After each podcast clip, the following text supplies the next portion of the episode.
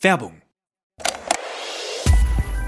Wer war der echte Klaus Störtebecker? Was steht eigentlich wirklich im Knigge? Und was hat es mit dem Hollywood-Zeichen ursprünglich auf sich gehabt? Ich bin Wim Orts und ich nehme euch in meinem Podcast Aha History 10 Minuten Geschichte mit auf Zeitreise. Jeden Montag und Donnerstag beantworte ich Fragen zur Vergangenheit und dabei geht es auch um Themen, die so ganz sicher nicht im Geschichtsunterricht vorkommen.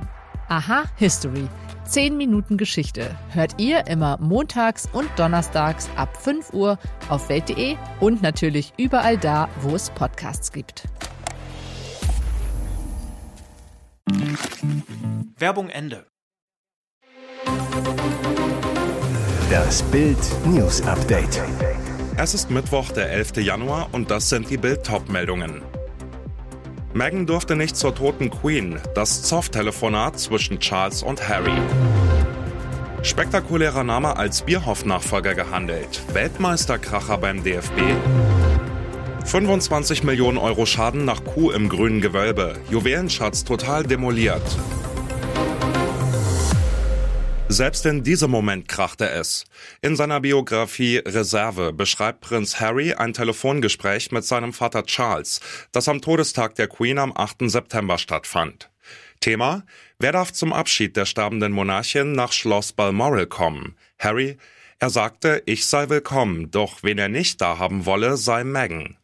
Harry wird wütend, nennt Charles Erklärung unsinnig und respektlos, was ich mir nicht bieten ließ. Seine Ansage, sprich niemals auf diese Weise mit meiner Frau. Charles habe eine Entschuldigung gestammelt. Als sich der Gesundheitszustand der Königin verschlechterte, war Harry gerade mit Meghan wegen einer Wohltätigkeitsveranstaltung in Großbritannien. Charles und seine Schwester Anne waren vor Ort und konnten die Königin vor ihrem Tod sehen. Harry sagte dazu neulich in der Sendung 60 Minutes beim US-Sender CBS, ein paar Stunden später sprangen alle Familienmitglieder, die in der Gegend von Windsor und Ascot lebten, zusammen in ein Flugzeug. Ich war nicht eingeladen. Wer wird der neue Bierhoff als Chef der Nationalmannschaft? In acht Tagen trifft sich erneut die DFB Taskforce. Neben Freddy Bobic taucht nach Bildinformationen ein weiterer überraschender Kandidat auf, Rudi Völler. Den früheren DFB-Teamchef können die Taskforce-Mitglieder direkt fragen. Rudi sitzt nämlich als Mitglied selbst am Tisch. Was spricht für ihn? Dem Liebling der Deutschen trauen viele zu, dass er bis zur Heim-EM 2024 die negative Stimmung gegenüber der Nationalelf drehen kann. Das ist ihm schon einmal gelungen. Nach dem EM-Desaster 2000 wurde Rudi eher per Zufall Teamchef. Eigentlich sollte Christoph Daum Bundestrainer werden, doch Leverkusen wollte ihn nicht sofort weglassen. Der damalige DFB-Boss Meier Vorfelder schaute Völler an. Mach du es, Rudi. Nach kurzem Zögern willigte er ein und wurde zwei Jahre später Vize-Weltmeister. Was sagt Völler zur Bierhoff-Nachfolge? Auf Bildnachfrage erklärt er, Grundsätzlich sieht meine Lebensplanung anders aus. Was für eine Kunst- und Geschichtsschändung haben diese gierigen Gauner begangen? Im Prozess gegen die Juwelendiebe aus dem Grünen Gewölbe in Dresden wurde gestern bekannt, wie brachial die sechs angeklagten Täter mit dem Schmuck umgingen. Schaden rund 25 Millionen Euro. Und wie Bild erfuhr, haben sich die Richter am Nachmittag geeinigt und den Angeklagten einen Strafrabatt in Aussicht gestellt. Entscheidend ist, ob die Angeklagten zwischen 23 und 29 Jahren im weiteren Prozessverlauf ein glaubhaftes Geständnis ablegen. Wenn sie Fragen der Richter nicht ernsthaft beantworten oder sich in Ausreden flüchten, kann das Strafmaß jederzeit nach oben korrigiert werden. Bisher haben vier Angeklagte dem Deal zugestimmt und kündigten Geständnisse für den nächsten Verhandlungstag an. Die Freude war riesig, als die Welt von der Rückholaktion des Sachsenschatzes erfuhr. Doch sie legte sich schnell, denn die historischen Juwelen sind teils in einem besorgniserregenden Zustand. Von Prunk und Protz bleibt jetzt vor allem Rost. Tagelang wurde um die ostukrainische Stadt Soledar heftig gekämpft. Jetzt scheint die Ukraine den Kampf verloren zu haben, zumindest behaupten das die Russen. Jewgeni Progoschin, der Chef der russischen Wagner-Gruppe, verkündete am Dienstagabend, dass Soledar erobert sei. Das meldet die Staatsagentur TASS. Im Zentrum des Ortes sei noch eine Gruppe ukrainischer Soldaten eingekesselt. Die Zahl der Kriegsgefangenen wird morgen mitgeteilt, wurde Putins Koch auf einem der Wagner-Kanäle auf Telegram zitiert. Dort hieß es außerdem, den eingekesselten ukrainischen Soldaten sei ein Ultimatum zur Kapitulation bis Mitternacht gestellt worden. Die Angaben konnten zunächst nicht unabhängig geprüft werden. Von ukrainischer Seite gibt es dazu bisher keinen Kommentar.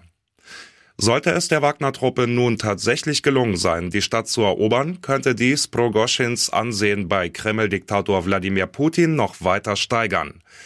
Außerdem würde ein Sieg in Soledar seiner Söldnerarmee Aufwind für die Schlacht um Bachmut geben. An den Strombörsen fallen die Großhandelspreise. Das hat auch beim E-Autoriesen Tesla Auswirkungen. Der Konzern hat überraschend die Ladegebühren an seinen Ladestationen in Deutschland gesenkt. Eigentlich hatte Tesla im Dezember angekündigt, die Preise an den sogenannten Superchargern erneut erhöhen zu wollen. Stattdessen gab es die Kostenwende. In der Regel kostet das Laden an den Tesla-Stationen jetzt 47 Cent pro Kilowattstunde. Einzig in der Hauptstadt zwischen 16 und 20 Uhr werden 52 Cent fällig. Zum Vergleich, vorher mussten Kunden 63 bzw. 70 Cent berappen. Das heißt, der Preissturz liegt bei deftigen 25 Prozent. Auch Fahrer von Fremdfabrikaten können jetzt günstiger als zuvor laden. Je nach gebuchtem Tarif und Ladezeit liegen die Kosten für sie zwischen 47 und 71 Cent. Aber bislang sind nicht alle Tesla-Stationen für andere Hersteller freigeschaltet. Damit werden die Supercharger auf jeden Fall wieder konkurrenzfähig. Nach den Preiserhöhungen im vergangenen Jahr waren viele E-Autofahrer auf andere Ladeanbieter ausgewichen. Und jetzt weitere wichtige Meldungen des Tages vom Bild Newsdesk. Geheimbesuch in der Ukraine, Baerbock bringt Spielzeug und verspricht Waffen. Außenministerin Annalena Baerbock besucht zum dritten Mal seit dem russischen Überfall die Ukraine, diesmal den Osten des Landes. Auf Einladung ihres Amtskollegen Kuleba reiste Baerbock nach Kharkiv, der zweitgrößten Stadt des Landes. Belagert, zerschossen, befreit, diese Stadt ist Sinnbild für den absoluten Irrsinn des russischen Angriffskrieges in der Ukraine und für das unendliche Leid, so Baerbock. Perfide mit dem Wintereinbruch zielt die russische Armee auf die Wärmekraftwerke der Stadt. Baerbock versprach Hilfe. Deutschland werde nicht nur Generatoren, Brennstoff und Decken liefern, sondern auch weitere Waffen, damit die Ukraine alle Bürger befreien könne, die noch unter dem Terror der russischen Besatzung leben. In einem Wärmepunkt in der Stadt, einer speziellen Einrichtung, in der Einwohner Zuflucht vor der Kälte suchen können, traf Baerbock deutschsprachige Schüler, verteilte Powerbanks an die Jugendlichen. Der Wille der Schüler, auch unter diesen furchtbaren Bedingungen weiterzulernen, beeindruckte Baerbock sichtlich. Harrys Buch Erster Giftpfeil im ersten Satz. Seine Abrechnung ist 512 Seiten stark. So viel Sprengstoff hat schon lange kein Buch mehr geboten. Seit diesem Dienstag ist die Biografie Reserve im Original Spare von Prinz Harry weltweit erhältlich. Bereits vorher sickerten jede Menge saftige Details durch. So schreibt Harry über seinen ersten Sex mit einer älteren Frau, seine Kokainerfahrungen, seine Peniserfrierungen und seine Prügeleien mit seinem älteren Bruder William. Doch diese Passage kannte noch niemand. Ganz am Anfang des Buches steht eine Widmung, die erneut ordentlich Zoff auslösen dürfte. Dort stehen diese elf Worte. Für Mac und Archie und Lily und natürlich für meine Mutter. Ein schlichter Satz, bei dem besonders interessant ist, wen Harry nicht erwähnt. Er widmet das Buch seiner Frau Meghan, seinen beiden Kindern Archie und Lilibet sowie seiner toten Mutter, Prinzessin Diana. Über seinen Vater, König Charles, dessen neue Frau Camilla sowie seinen Bruder William verliert er kein einziges Wort. Auch nicht über seine tote Oma Queen Elizabeth II. Dschungelcamperin Tessa Bergmeier bewahrt ihre Krankenakte sie vor schweren Prüfungen.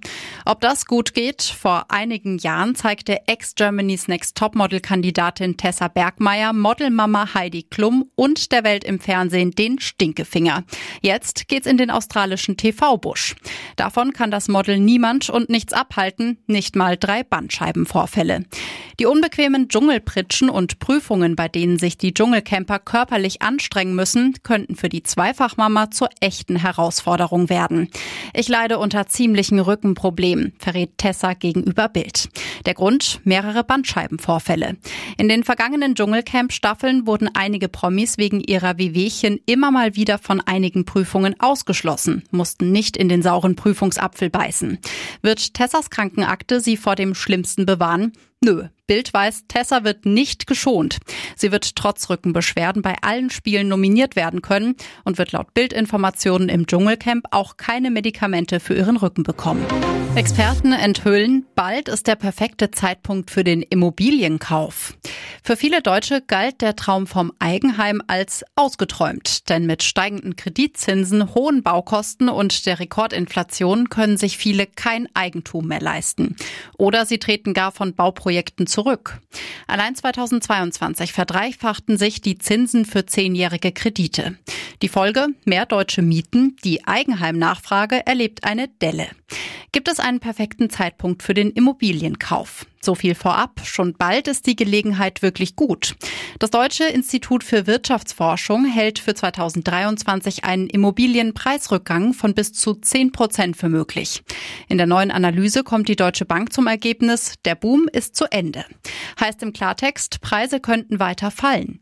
Doch die Preisdelle ist der Deutschen Bank zufolge ein vorübergehender Effekt. Ein nachhaltiger, massiver Preisrückgang sei nicht zu erwarten. Welche Faustregeln es beim Immobilienkauf gibt, das erfahren Sie auf Bild.de.